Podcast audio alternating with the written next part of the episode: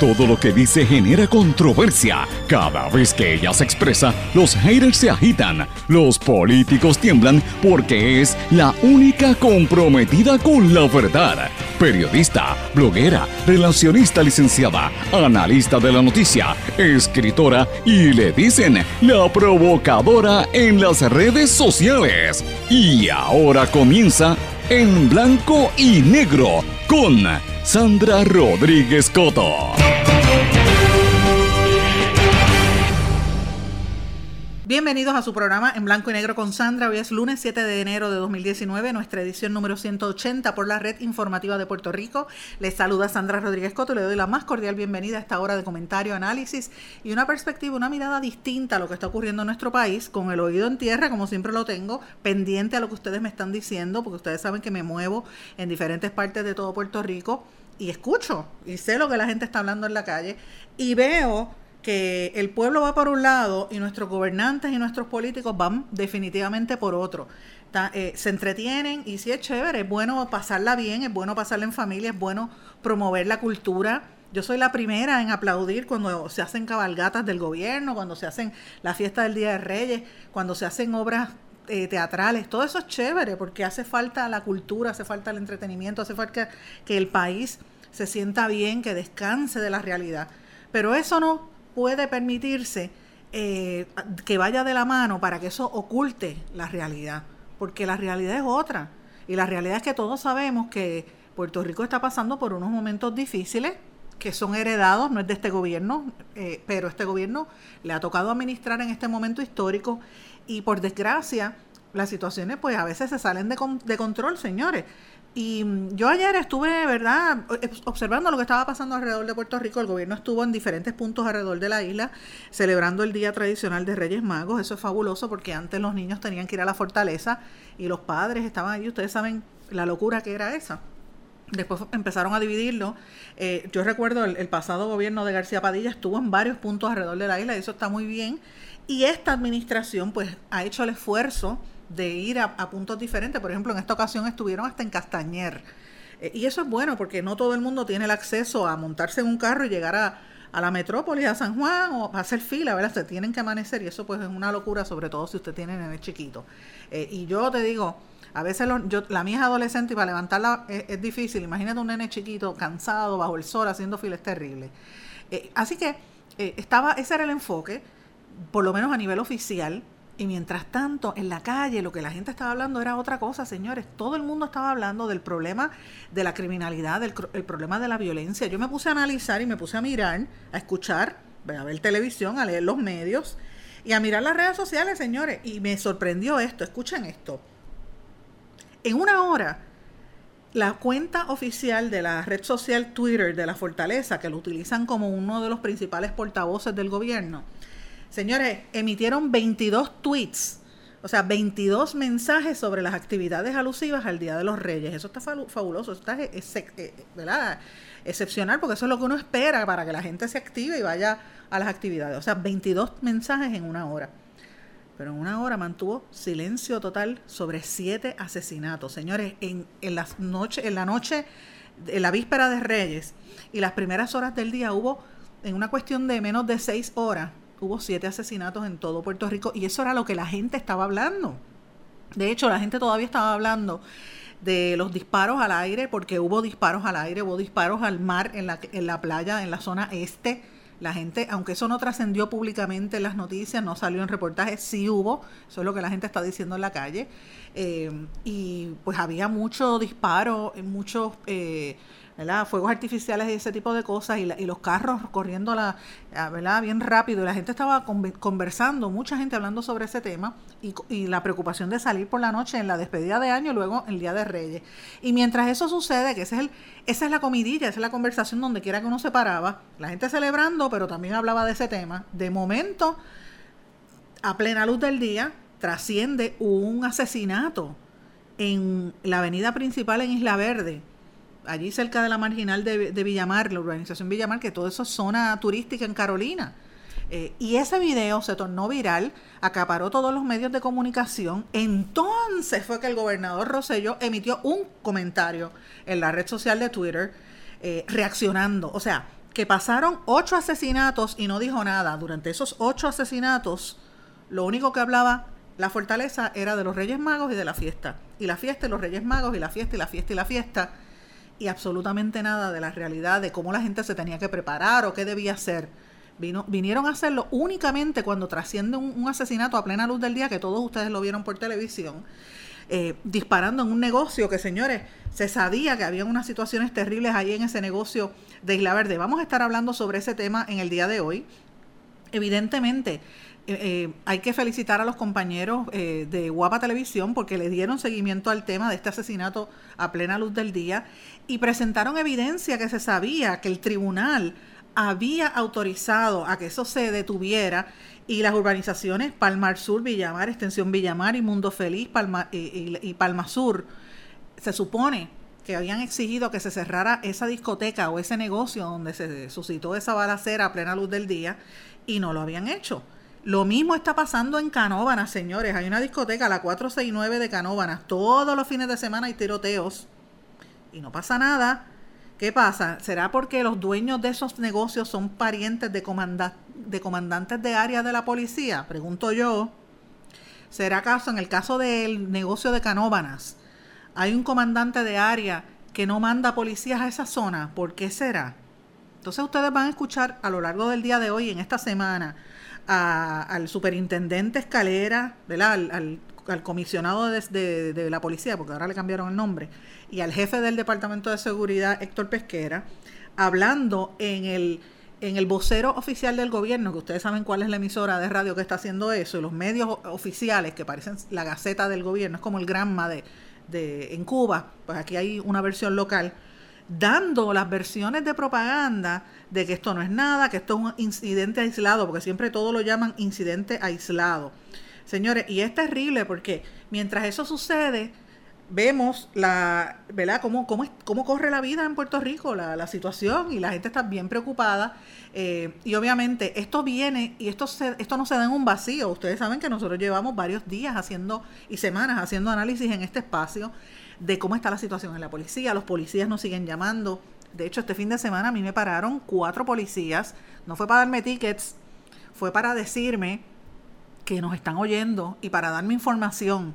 De esos cuatro policías, uno eh, es un alto funcionario que fue de los que me estuvo llamando la semana pasada, un alto oficial. Y, tengo que tener cuidado con su nombre porque lo pueden lo pueden eh, pueden tener represalias en su contra eh, una mujer policía un municipal y un, y un, eh, policía de una de las, del cuartel general en una de las oficinas principales eh, que están escuchando este programa. Y yo digo, bueno, pues son cuatro gatos, pues cuatro policías, como, como dice como dice Dr. Chopper, pero la realidad es que los policías están muy, muy preocupados por la situación. No tienen eh, seguridad en, en, su empleo, están con de brazos caídos, la situación está muy, muy terrible. Y esto trasciende en un momento donde, como dije la semana pasada, se dieron estas situaciones, el, el monitor federal ya se sabe que está eh, eh, moviéndose, por fin el juez El Pi se dio cuenta y ya dio a conocer, lo discutimos aquí la semana pasada, que las próximas vistas de la reforma de la policía, el tema de salud mental va a ser la prioridad a raíz de lo que pasó en, en la cooperativa aquí cerca en Guainabo, donde un supuesto supuestamente un policía, eh, ¿verdad? Este, mantuvo de rehenes a cuatro personas y le hallaron no causa. Eh, aparentemente no hubo quien lo identificara, así que ahí erró la fiscalía o es que la información que trascendió de, la policía no era la correcta. Eso va a venir después, eso vamos a tener que verlo después sobre la marcha. Pero lo cierto es que son muchas cosas que están pasando uno sobre la otra. Y para colmo, ustedes saben que terminó el fin de semana con una señora que fue a buscar el cheque del PAN, para que ella, hay algunas alegaciones, ¿verdad? Que ella trató de que le adelantaran el cheque del PAN, o que por lo menos le dieran información y parece que no, les, no se la dieron. La señora se frustró en una oficina del, del programa de asistencia nutricional y arrancó el, cuadro del gobernador, lo tiró contra el piso, lo rompió y el, el hombre que estaba allí, que parecía un elefante grandísimo, salió y por poco le da, empezó a, señalarla con, el, con la mano. Si no hubiera habido una cámara de un teléfono celular, posiblemente le hubiera metido una pescosa a esa mujer. Y ahí es que ahí es que yo quiero llevar los amigos que me están sintonizando en este momento. Ahí es donde está Puerto Rico y no podemos permitir esto. En primer lugar, yo les tengo que decir que el gobierno sí es responsable porque para eso le pagamos las contribuciones y todos son empleados nuestros, trabajan a base de lo que nos pagan, nos quitan a nosotros de contribuciones, pero no pueden hacerlo solo. O sea, este es un trabajo que tiene que ser en, en conjunto y esta situación se va a seguir empeorando en la medida en que la economía siga apretando. estos primeros tres meses del año, señores, anticipan que van a ser bien difíciles. Si no sueltan los federales el dinero que venía para la reconstrucción después del huracán y que está esperando la Junta de Control Fiscal y el gobierno para echar la economía hacia adelante, vamos a ver mayor tensión emocional, vamos a ver más brazos caídos en la policía y vamos a ver más situaciones como esta. Así que nosotros como ciudadanos tenemos que tratar de promover que haya una cultura de respeto, pero que haya una cultura de paz. Y el respeto tiene que ir en doble vía, no es solamente el ciudadano, porque en el caso de esta señora, y vamos a hablar de eso más, más adelante, esta señora en la oficina del PAN, todo el mundo rápido fue a criticarla, que porque ella, porque ella faltó respeto, porque ella rompió el cuadro, lo cual está, yo lo critico, ella no debió haber hecho eso, jamás. Pero vamos, vamos a pensar, ¿por qué aquí tiene que haber tantos cuadros de gobernadores en las oficinas?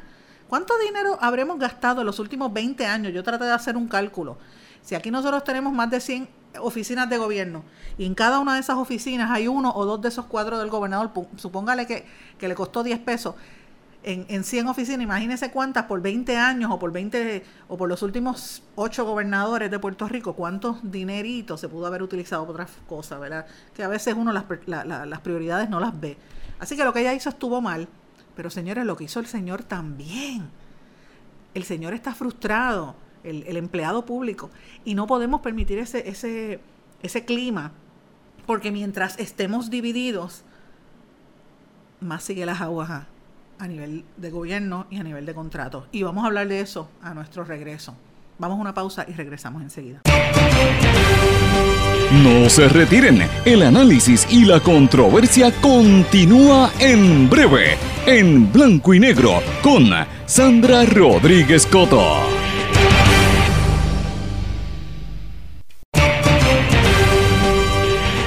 Y ya regresamos con el programa de la verdad, en blanco y negro, con Sandra Rodríguez Coto. De regreso en blanco y negro con Sandra. Amigos, vamos a continuar hablando del tema de esta mujer que llegó enfurecida a la oficina del programa de asistencia eh, nutricional PAN, allá en Ponce. La oficina estaba repleta de público y de empleados. Ella se va, se acerca a la ventanilla, pide información, no se la dan, no le dan acceso ni información a su dinero. Ella está esperando que le den los cupones, el dinero de los cupones no lo dan y ella encolerizada le dio rabia, se levantó, cogió el cuadro del gobernador, lo restrayó contra el piso y lo rompió. Entonces todos hemos visto el vídeo que sale el empleado de detrás de la oficina, un hombre alto, mayor, grande, eh, y obviamente empieza a señalarla y se le acercó de una manera intimidante, la mujer lo mira en forma de reto, y si no llega a ser porque un segundo empleado agarra al señor, era bien probable que el señor que andaba con un bastón le hubiese metido un bastonazo a la mujer o le hubiese dado un golpe. Yo creo que porque había una cámara de vídeo o un celular, por eso el hombre se contuvo, pero por poco le da. Eh, y obviamente, pues uno tiene que preguntarse muchas cosas. Lo primero, esa mujer estaba fuera de sus cabales, rompió el cristal y no se dio cuenta que justo al lado de ella había una muchacha con un bebé en un carrito, un cochecito de bebé. A los que hemos visto el vídeo varias veces, pues sabemos que eso pasó. Si usted no lo ha visto, búsquelo en mi página de Facebook, Sandra Rodríguez Coto, o en Twitter, que yo lo he estado colocando durante todo este fin de semana. Y de hecho, tengo que decirle algo a mis amigos.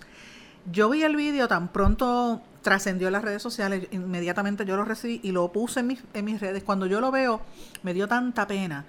Me dio mucha pena, señores, porque ese es el verdadero Puerto Rico. Eso es lo que estamos nosotros aquí. La gente está desesperada. Cuando usted llega al programa de asistencia nutricional, usted va a buscar su chequecito de pan es porque usted es indigente. Usted no tiene chavo, usted vive en un campo, usted vive en un, en un residencial público, en una parcela, o a lo mejor vive en una casa grande, como algunas casas que parecen de lujo eh, en el área metropolitana, especialmente, por ejemplo, Garden Hills, que uno dirá son casones que se están cayendo en pedazos. Ahí viven viejitos que viven de su tarjetita del pan porque los hijos los han abandonado y han venido a menos. Aunque parezca que no es cierto, sí eso pasa. Señores, pero la inmensa mayoría de, las personas que reciben la tarjetita del pan es porque no tienen la posibilidad. Que si hay algunos que dicen, ah, son vagos, estos vagonetas, que es un peyorativo, ¿verdad? Porque aquí en este país ser pobre es, es como decir, es un pecado. O sea, la gente no le gusta, eh, maltrata y no quiere ser pobre. Pero es la realidad, somos un país pobre y la gente está en necesidad. Eh, y hay algunos que roban y que utilizan ese dinero y, este, ilícitamente, eso, eso es cierto. Pero la inmensa mayoría no, señores, váyase a la calle para que usted vea que en este país hay gente que necesita, gente que la pasa muy mal. Y uno ve el vídeo y esa es la realidad, la mujer me dio mucha pena. Ese nivel de desesperación es peligroso porque demuestra realmente cómo se siente la gente. Y usted va a la calle, mire, este fin de semana en la placita de, de Santurce, la gente estaba festejando y entre, entre fiesta y cosas, ese era el comentario, la gente está bien molesta. Entonces vamos al, al, empleado. El empleado del Departamento de la Familia también me partió el corazón cuando yo lo vi. ¿Por qué? Porque de entrada yo dije, contra, ese empleado posiblemente sabe que les tienen que, tienen que trabajar más horas, que a lo mejor su retiro no está garantizado, va a tener que estar trabajando dos o tres años más, o a lo mejor lo cambian con esta cuestión del empleador único, está aborrecido de estar atendiendo gente en una oficina cayéndose en cantos, porque vaya a una oficina de gobierno para que usted vea cómo están. Claro, no me refiero a las oficinas donde tienen los contratos de los amigos y, y, donde están este a nivel de ejecutivo, no, váyase a las oficinas de servicio para que usted vea cómo son. Y esos empleados están aborrecidos en un sitio que es un entorno feo, con tensiones, y déjeme decirle, yo recibí muchos mensajes del Departamento de la Familia este fin de semana. ¿Por qué? Pues porque cuando yo compartí el vídeo, yo pregunté si alguien conocía a este señor. Inmediatamente a los seis minutos, alguien me escribió. De hecho, es oyente de este programa, nos escucha a través de WMDD 1480 en Fajardo, me lo dijo específicamente, que conoce al hombre que es del área sur, pero él estaba de, de visita ese día en Fajardo y me lo envió inmediatamente el nombre y apellido de este señor y después lo corroboré con varias personas. Y algunos empleados incluso de esa misma oficina de Ponce me estuvieron llamando de la frustración que sienten porque las agencias del eh, primero que el departamento de la familia no tenía cash. La señora se enojó no le dije eh, no le eh, parece que el, el empleado no le explicó que la nómina iba a venir de madrugada entonces ellos catalogan estos empleados del departamento de la familia a la secretaria como una mediocre. De hecho, no pueden hacer declaraciones en las redes sociales porque tienen a todos los supervisores, aunque ustedes no lo crean, monitoreando lo que los empleados dicen en las páginas de Facebook y de Instagram, sobre todo los empleados que no son afines al Partido Nuevo Progresista y los están monitoreando para empezar a regañarlos o a, implementar la, la ¿verdad? La, la, la, las medidas de, de, restricción y, de, y de ¿verdad? hacer un, ambiente terrible laboral. Esto siempre pasa, porque cuando los populares están en el poder le pasa lo mismo a los PNP, pero ahora es a la inversa. Así que hay mucha inestabilidad, hay mucha molestia al interior del PNP, del, de, perdón, de del Departamento de la Familia, porque entienden que el gobierno PNP no los está ayudando. Hay una, varias personas me dijeron que este señor del vídeo es militante activo del partido Nuevo Progresista. Él es PNP, identificado como rosellista, pero está frustrado con el gobierno porque él siente que los ha abandonado. Oigan, esta, esta información me lo dijeron por lo menos cinco personas. Eh, y obviamente yo puse este, estos comentarios y estas preguntas de quién era ese hombre, eh, que por qué a la mujer la arrestaron. Ustedes saben que no hubo causa para su arresto. Eh, obviamente yo rápido pregunté, ¿por qué la arrestan a ella y al policía que supuestamente había tenido 40 de rehenes? En la cooperativa no le encontraron causa. Inmediatamente a la mujer no le encontraron causa, señores. Entonces yo lo que pregunto es, ¿será que en Puerto Rico hay una justicia para, las, para los pobres? Sobre todo si somos, son mujeres pobres. Otras si son mujeres que se llaman Wanda Vázquez y otra justicia para los hombres. ¿Qué es eso? Ese es el Puerto Rico que nosotros estamos viviendo. Una justicia para los ricos y que tienen poder y una para los pobres pobres. No, señor. Por lo menos esta mujer no encontraron causa, pero van a estar velándola. Y nosotros tenemos que estar atentos, todo el pueblo, para que estas situaciones no se repitan.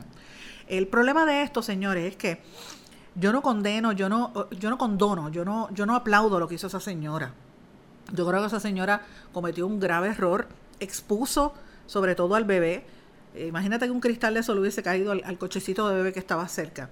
Expuso a, las, a la gente en el área. ¿Por qué tenía que romper? Y, y, lo más que nada, faltarle respeto a una a todos los que estaban allí y a una cosa que representa al gobierno, la foto del gobernador, que mire, usted podrá creer lo que piense, lo que usted crea. Yo, a mí me parece que es una pérdida de dinero estar poniendo fotos de gobernadores. Todo el mundo sabe quién es el gobernador de turno. Eh, y todos los años, cada vez que cambia el gobierno, votan esas fotos a los, al, al zafacón y ponen otras. Así que son miles de dólares lo que se gastan en esa tontería. Pero es una figura que hay que respetarla. Y aunque uno pueda diferir, yo difiero del gobernador y él lo sabe porque yo incluso se lo he dicho a él de frente y a la primera dama. Cuando lo hacen bien lo aplaudo, pero si, si, lo están haciendo mal como llevan haciéndolo, lo voy a estar eh, criticando. Pero a pesar de eso, uno tiene que respetar la figura, primero como ser humano y segundo la posición que tiene. Así que me parece que lo que hizo esa señora estuvo fuera de lugar. No se puede aplaudir. Y no podemos permitir que este tipo de situación suceda. Pero tampoco podemos permitir que venga un empleado público que se crea que representa al Estado a por poco darle una mujer porque nadie, ¿por qué no lo arrestaron a él? Porque él también le invadió el espacio, él fue agresivo, violento con esa mujer, que era más chiquita que él. Eh, ¿Por qué no llamaron al guardia? Se supone que hubiese un guardia de seguridad allí en esa, en esa oficina, o es que no había. ¿Ve? El problema de esto, señores, que es lo que a mí de verdad me preocupa, es que a nosotros nos están poniendo a los unos contra los otros. Y nosotros, esto es una máxima, divide y conquistarás. Si seguimos divididos como estamos, no nos vamos a, no vamos para ningún lado. Ojo por ojo y nos vamos a quedar tuertos, señores. Ojo por ojo y nos quedamos tuertos. Ese mensaje que yo publiqué en las redes sociales llevaba más de 32 mil repeticiones. Eh, todo esto es orgánico. Yo nunca pongo, nunca pago en las redes sociales para que se, este, ¿verdad? Se proliferen o se rieguen los, los, los mensajes y los posts como hacen otra gente. Yo no, no suelo hacerlo. Así que mucha gente vio ese comentario. Y yo espero que eso sea lo que permanezca. Que nosotros no podemos fomentar que haya más división, haya más faltas de respeto y que no haya violencia. Porque en la medida en que la economía siga apretando, sabemos que los primeros tres meses del año van a estar bien difíciles si no llegan los fondos que estamos esperando de recuperación de Puerto Rico, que el gobierno está esperando desesperada, están desesperados porque llegue, claro, para repartirlo algunos entre, hay, hay unos por ahí con los colmillos pendientes, ¿verdad? Sobre todo en la Junta de Control Fiscal y los, a los amigos del poder en el gobierno. Pero la realidad es que se necesita capital para que se empiece a mover la economía. Si eso no llega, señores, eh, la situación se va a poner bien penosa, bien difícil.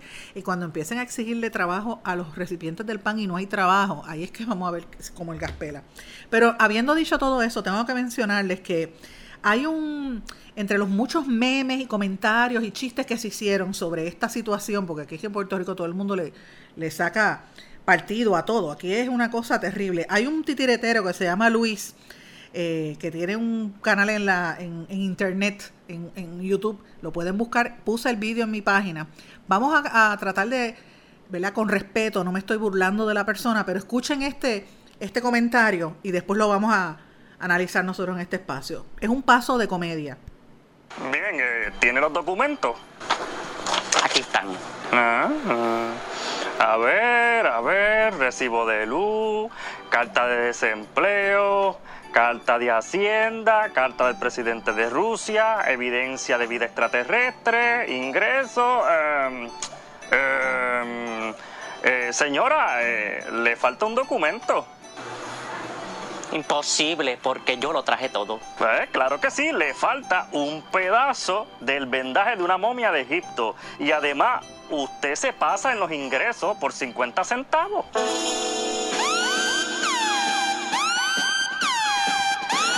Vas a dar? ¿Que no me lo vas a dar? ¿Que no me lo vas a dar? Eso fue parte de la reacción de esto, señores.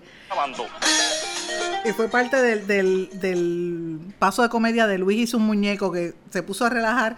Y, y es parte de los memes, ¿verdad? De lo que hacen esto. Y, es gracioso porque sí, la gente cuando va a buscar esas ayudas le piden hasta, hasta el size de zapatos muchos documentos y es frustrante. Así que yo me imagino que esa señora tenía algo de frustración ahí. Vamos a una pausa y regresamos enseguida.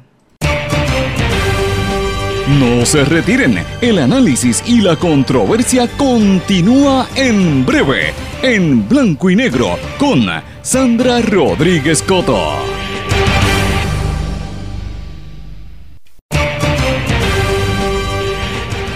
Ya regresamos con el programa de la verdad, en blanco y negro, con Sandra Rodríguez Coto. Amigos, de regreso en blanco y negro con Sandra, por favor, no vayan a coger un vellón porque me puse a, poner ese audio de, Luis y sus muñecos. Lo hice porque necesitamos bajar un poco la diapasón. Eh, esta situación de, Puerto Rico está cada día más tensa y yo bajo ningún concepto me quiero burlar de los pobres, que conste. Pero a veces uno tiene que, que mirar la realidad y mire, eso cuando usted va al gobierno le piden tanto y tanto documento para todo Ahora mismo, mira, yo sé de una gente que tiene que, renovar la licencia de conducir y tiene que hacer fila y llevar el papel, que si no sé qué, que si la, identificación, que si el, el, Real ID. Mira, son tantas cosas que uno dice que si el ticket de dónde vive para renovar el, de energía eléctrica de acueducto, que uno dice, pero tanta cosa, señores, tan fácil que es uno llevar el certificado y ya, vamos, dame la, dame la, licencia para renovarla, eso es todo, pero no, todo se complica. Así que, por lo menos aquí la gente puede reírse de, sus propias circunstancias. Pero bueno, amigos, vamos a cambiar un poco el tema. Vamos a hablar de noticias del resto del mundo. Cosas importantes que han estado ocurriendo durante este fin de semana. Ustedes saben que juramentó el nuevo eh, Congreso y ha habido mucha controversia con el poder que tienen eh, muchos los, los demócratas y los, y los republicanos que mantienen en el Senado, los demócratas en el, en el Congreso. La congresista eh, puertorriqueña Alexandria Cortés, o de ascendencia puertorriqueña, ella es del Bronx, ha dado mucho de qué hablar porque alguien, por hacerle la maldad, publicaron un vídeo de ella cuando ella estaba en la universidad, esos vídeos que hacen para promover las universidades, ella estudió en Boston y la grabaron en un vídeo bailando. Y después ella, pues todo el mundo empezaron como a burlarse de ella y ella joven al fin, millennial, hizo como si fuese un baile al entrar a su oficina en el Congreso. Así que con eso le respondió, me parece que le respondió muy bien. Eso es una tontería. Si todo el mundo hace ese tipo de cosas, miren, a veces por par de pesos en la universidad los estudiantes hacen cosas así. Yo recuerdo que en la universidad donde yo estudié, eh, una vez me llamaron y yo participé y me pagaron, me pagaron un par de horas. Y mira, cuando uno es estudiante, uno quiere. A mí me pagaron por hacer una, por participar en un shooting para hacer unos brochures de la universidad y salí en el brochure y salía yo, me pagaron, yo con eso, ay bendito. Imagínate un estudiante que, que, que, necesita dinero y, la beca no te da, pues así, uno busca trabajo y es importante que hagan ese tipo de cosas. El brochure fue de la Universidad de Rutgers y, y este fue hace mucho tiempo, yo creo que eso ya lo quemaron porque han pasado un montón de años, pero bueno, yo entiendo lo que hizo esta congresista, porque eso es bastante común y es una tontería, ¿sabes? Tratar de, de, minarla y de atacarla porque ella viene con unas ideas distintas, pues me parece que está muy mal. Eh, pero ciertamente va a dar mucho, mucho de qué hablar. De hecho, aquí en Puerto Rico, el ex candidato a la gobernación, Carlos Ignacio Pesquera, se retrató con ella y ha desatado una polémica entre algunos estadistas que dicen que por qué él tiene que estar con una socialista. Y yo creo que aquí hay un problema de de desinformación y la gente se confunde entre lo que es un socialista y lo que es un socialdemócrata, lo que es un comunista y todo el mundo cree que es lo mismo, cada cosa son distintas. Y si usted no sabe cuál es la diferencia entre una y otra, oriéntese, busque información y lea. Yo sé que los que escuchan este programa son gente inteligente y saben cuáles son las diferencias y no le van a coger el... Eh, cuando usted oiga un fotutero que diga, ay, comunista, mire, usted sabe cuál es la diferencia entre uno y otro porque usted es inteligente. Y si no lo sabe, búsquelo, busque, busque a alguien que le oriente, porque hay diferencias fundamentales entre uno y otro. Pero bueno, la Casa Blanca analiza opciones disponibles y sigue insistiendo en la construcción del muro.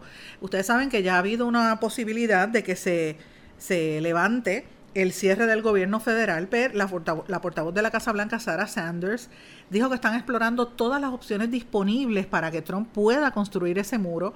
Los mexicanos siguen insistiendo que no. Ha trascendido una serie de, vídeos en México con varios expresidentes eh, hablando de que no se debe construir el, muro. Eh, y obviamente pues sigue esa, esa polémica. Los mexicanos dicen que si lo van a construir, que lo paguen los americanos, no los mexicanos que me parece interesante.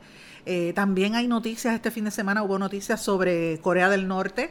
Trump dijo que gracias al diálogo que estableció con Corea del Norte y con Kim Jong-un, pues evitó que hubiese una guerra como podía haber pasado hacia esa hora que se encaminaba a los Estados Unidos, según Donald Trump.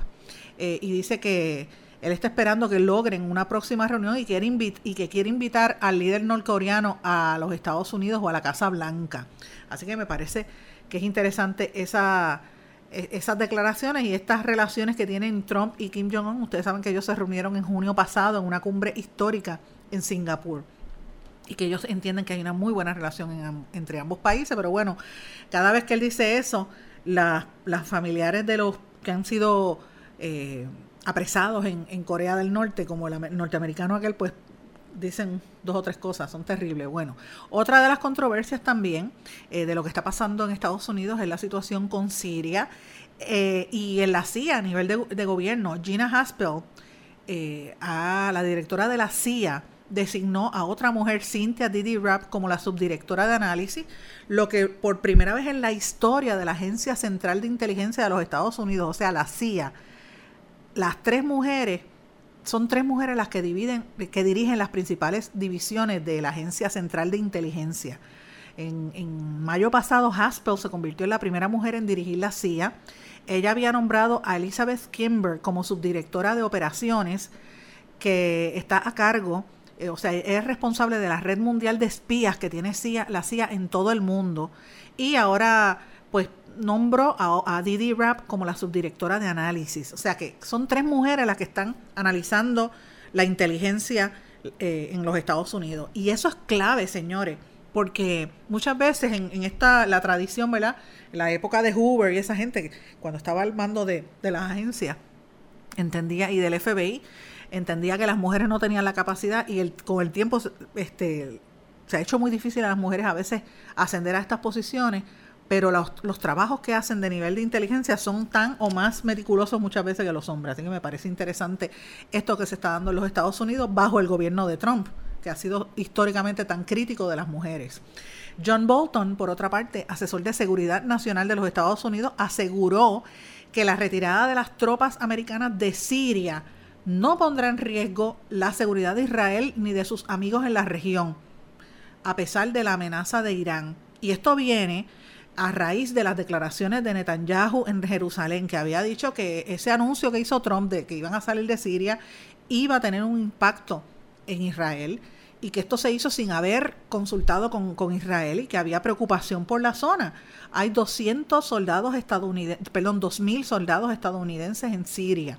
Eh, y obviamente eh, el Estado Islámico, hay una, hay una serie de remanentes en esa área. Según, según Trump, esos están totalmente erradicados y que él dice que no va a permitir que Turquía mate a los kurdos. O sea que Trump va a salir de allí. Eh, los americanos llevan mucho tiempo en esa área. Vamos a estar próximamente haciendo un, programa específico de ese tema, señores, con un experto en ese tema, porque es importante.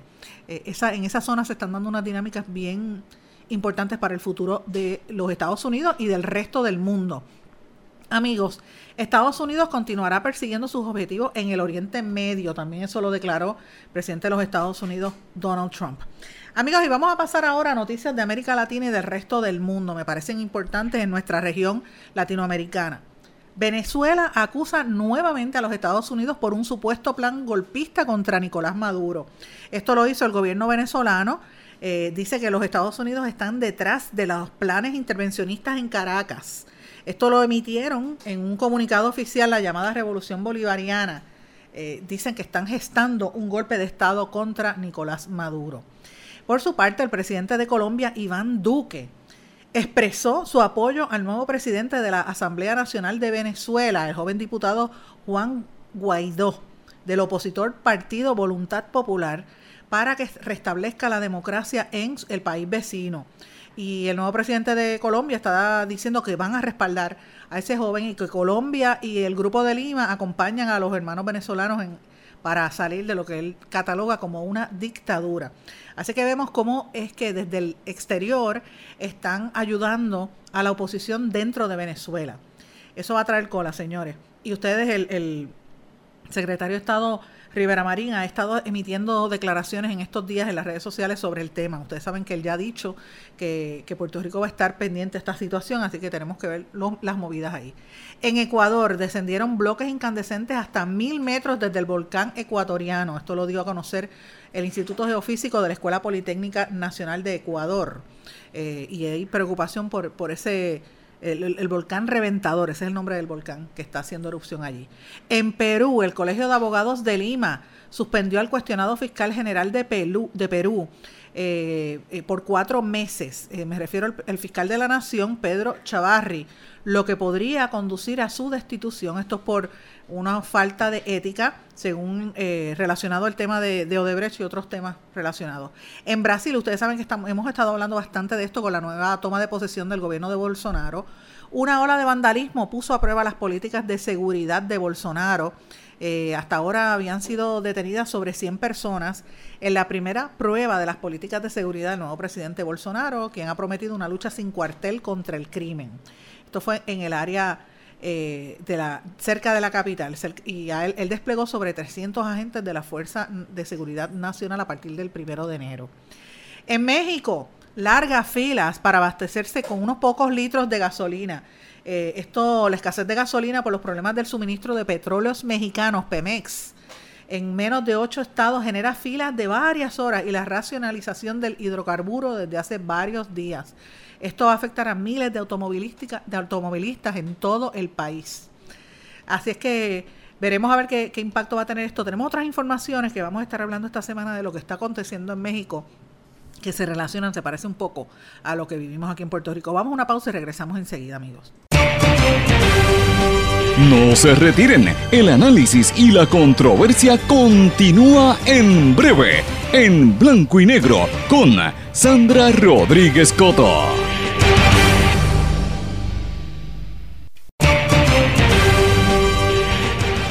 Ya regresamos con el programa de la verdad, en blanco y negro, con Sandra Rodríguez Coto. De regreso en blanco y negro con Sandra, amigos. El cierre del gobierno federal sigue afectando otras instalaciones. Aquí el Morro y el Castillo San Cristóbal cesaron operaciones. Todo va a depender hasta que reabra el gobierno federal. Esto lo informó Turismo y Parques Nacionales no extendió un acuerdo para continuar operando, eh, pero eso ya trascendió públicamente. Y este tema, ¿verdad? Trascendió, pero obviamente como que la gente no le prestó mucha atención, no, no miran el impacto que esto tiene a nivel turístico. ¿Por qué? Porque ayer el enfoque completo estaba en la actividad de la fiesta de Reyes, como le dije al principio del programa. Eh, obviamente hay alguna gente que dice que esto pues fue un ejercicio de propaganda para la, la primera dama, un poco, siempre ha sido así, no solamente para este gobierno, sino para los anteriores y los que vendrán después. Pero, eh, y obviamente también hay que ver que la primera dama ha estado bajo fuego las últimas dos o tres semanas. Pero no podemos por eso descartar que desde que Rosselló entró al poder, la primera dama Beatriz Rosselló ha tratado de hacer unos intentos importantes. Por ejemplo, cuando invitó a las ex primeras damas a estar en la repartición de juguetes y en la, eh, también las actividades que hace para repartir libros y, y mochilas a diferentes estudiantes. Eh, lo que el esfuerzo que ha hecho con las sombrillas allí para poner fotografías, frente, eh, que la gente se tome fotos frente a la fortaleza, algunas cositas, ¿verdad? De ahí a que le den el título de, de planificador urbana, como está están tratando de hacer con el, eh, el aniversario, el quinto centenario, me parece que es del municipio de San Juan, pues ahí son otros 20 pesos y de eso podemos estar hablando más adelante. Pero ayer ella, ella sí hizo, coordinó su oficina un evento bastante, me parece bueno, en San Juan, Sidra, Yabucoa, Moca, Lares, Vieques, Culebra y Yauco. Me dicen que en el de Yabucoa eh, no fue mucha gente. Eh, trataron de tomar fotos eh, bien cerquita de donde estaban entregando los, los, juguetes porque estaba prácticamente vacío, porque no tuvo promoción. Si lo hubiesen puesto a través de la red informativa en esa área, pues mira, posiblemente la gente hubiese llegado porque la gente escucha allí X61 en esa área. Pero bueno, eh, regalaron juguetes y también hubo reyes, algunos jefes de, de agencias estuvieron vestidos de los reyes de Oriente. De hecho, el subsecretario de Transportación y Obras Públicas, Paxi Córdoba, que también es poeta y lo, distingo por este medio, estuvo celebrando y se disfrazó, se vistió de rey mago, que eso, eso es bien chévere porque comparten con los niños y van, es un, momento de solar y un momento importante. Pero señoras, mientras estaba pasando eso, como les dije al principio del programa, eh, en Puerto Rico estaban dando una serie, estaban pasando una serie de cosas importantes. Eh, hubo, eh, ¿verdad? Un, dos tiros que hubo. Un, dirigente de un equipo de baloncesto amenazó a un estudiante con que le iba a pegar dos tiros en el área de Cataño. Un hombre se quitó la vida en un vehículo también allí en, en Bayview, en Cataño. Eh, también eh, hubo un tiroteo, como mencioné, a plena luz del día, el que vimos el vídeo en Isla Verde. La policía de San Juan incautó armas de alto calibre y drogas. Hubo un tiroteo en Santa Isabel que cobró la vida de uno y dejó a seis heridos. Hubo un asesinato en Dorado. Eh, y así sucesivamente. El gobernador había hecho unas declaraciones, reaccionó como, solamente los dice que a través de Twitter, como mencioné al principio, fue vino a reaccionar cuando vino el octavo asesinato. Y la cita de Twitter fue en las primeras horas de la mañana de hoy, día de Reyes, o sea, ayer, se han producido eventos de violencia inaceptables que no representan los valores de nuestro pueblo. Como gobernador asumo de manera prioritaria el combate del narcotráfico, la violencia y la criminalidad. Leí el mensaje. Pero mira, yo no estoy diciendo que es narcotráfico, narcotraficante, pero el gobernador estaba con un personaje de dudosa reputación como lo es Osuna, el cantante de reggaetón Osuna, que donde quiera que se para habla pestes de Puerto Rico y lo catalogó como un buen ejemplo para la juventud. Yo pregunto si ese es el ejemplo que la juventud quiere. O sea, de verdad que estamos mal. Y, y esto me trae al tema de la policía de Puerto Rico, señores. Yo llevo varios días hablando de la policía y sigo recibiendo llamadas y mensajes y hasta escritos, ensayos, cartas de policía, señores. Hay muchas situaciones que están viviendo los policías de Puerto Rico eh, y hay una diferencia fundamental entre los policías estatales y los municipales. Por ejemplo, el número de años de servicio que rondan entre los 39 y 49 años, cuando ya a los 20 un policía de línea está bien quemado, porque los trabajos que realizan es de, intensidad alta y de mucha peligrosidad, entonces no le dan capacitación, le dan capacitación de pistola, de, cuánta cosa hay, pero no para atender sus problemas de salud emocional y mental. Muchos trabajan en horas, horarios largos, doblan y hacen a veces hasta tres turnos. Y no solamente eso, sino que trabajan bien lejos de su hogar, tienen que quedarse en otros sitios, a veces bien lejos, y todo eso perjudica su, su salud emocional, la cohesión de su familia. También tienen supervisores que tienden a ser eh, eh, déspotas con los policías y a, la hora de la verdad, el gobierno no lo respalda. Por eso es que usted ve que cuando un policía lleva más de 20 años en el poder, en el trabajo, perdón, lo ve frustrado. Eh, y es bien, bien fuerte. No hay duda, no hay duda, vean lo que les voy a decir, que bajo la administración de Alejandro García Padilla, el sistema de retiro de Puerto Rico se dislocó. Eso es cierto. Pero no solamente eh, a nivel de lo que podrían capturar algunos policías, sino todos los empleados se ve que muchos, sobre todo los policías, van a tener que retirarse a nivel de la, a, nivel de la ancianidad, sin plan médico, o sea, van a estar totalmente en indigencia. Todo eso les trabaja en la mente a, los policías. Y es momento de que se empiecen a, atender estos temas, estos temas. Las reformas que se han hecho, eh, lo que han hecho es eh, quitarle seguridad a la vejez, la paz y la seguridad de los empleados públicos cada día está más leja, más lejana. Eh, y obviamente la, gente pues no sabe a qué atenerse. Hay muchos policías que antes eran municipales y luego fueron a la policía estatal eh, y realmente pensando en que iban a tener mejores condiciones y no necesariamente es cierto. De hecho, los municipales también tienen una situación terrible. Hay muchos municipios que están en quiebra. Hay muchos municipios que no les están pagando. Eh, por años. Hay, hay un caso en particular, por ejemplo, hay un policía de los que me escribió que dice que él entró a la, a, la policía del municipio donde trabaja en el 89.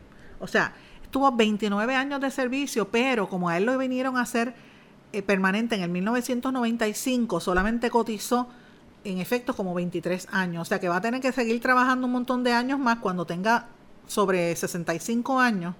Sabrá Dios cuántos más para poder cotizar para el seguro social, para el retiro, ¿verdad? Eh, y si usted se pone a hablar de criminalidad y, al, y a ver la realidad que vive el país, cuando usted ve el desmantelamiento de los, de los, de los, del sistema completo, de los cuarteles de la policía, ve los servicios que no están, pues usted entiende ya por qué es el nivel de frustración. Hay mucha preocupación ahora mismo al nivel de la policía por la posible integración de la policía municipal a la, a la estatal y más que nada por la falta de solidaridad con los policías. Em, me consta que los gremios policíacos se están reuniendo y van a hacer unas expresiones para pedir la renuncia de pesquera.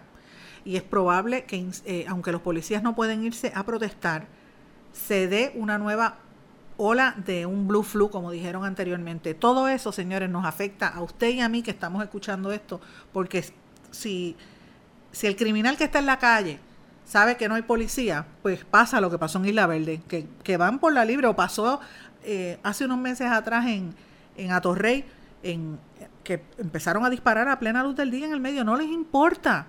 Y entonces, cada día más gente se va a tener que ir de Puerto Rico porque no se puede vivir en estas condiciones.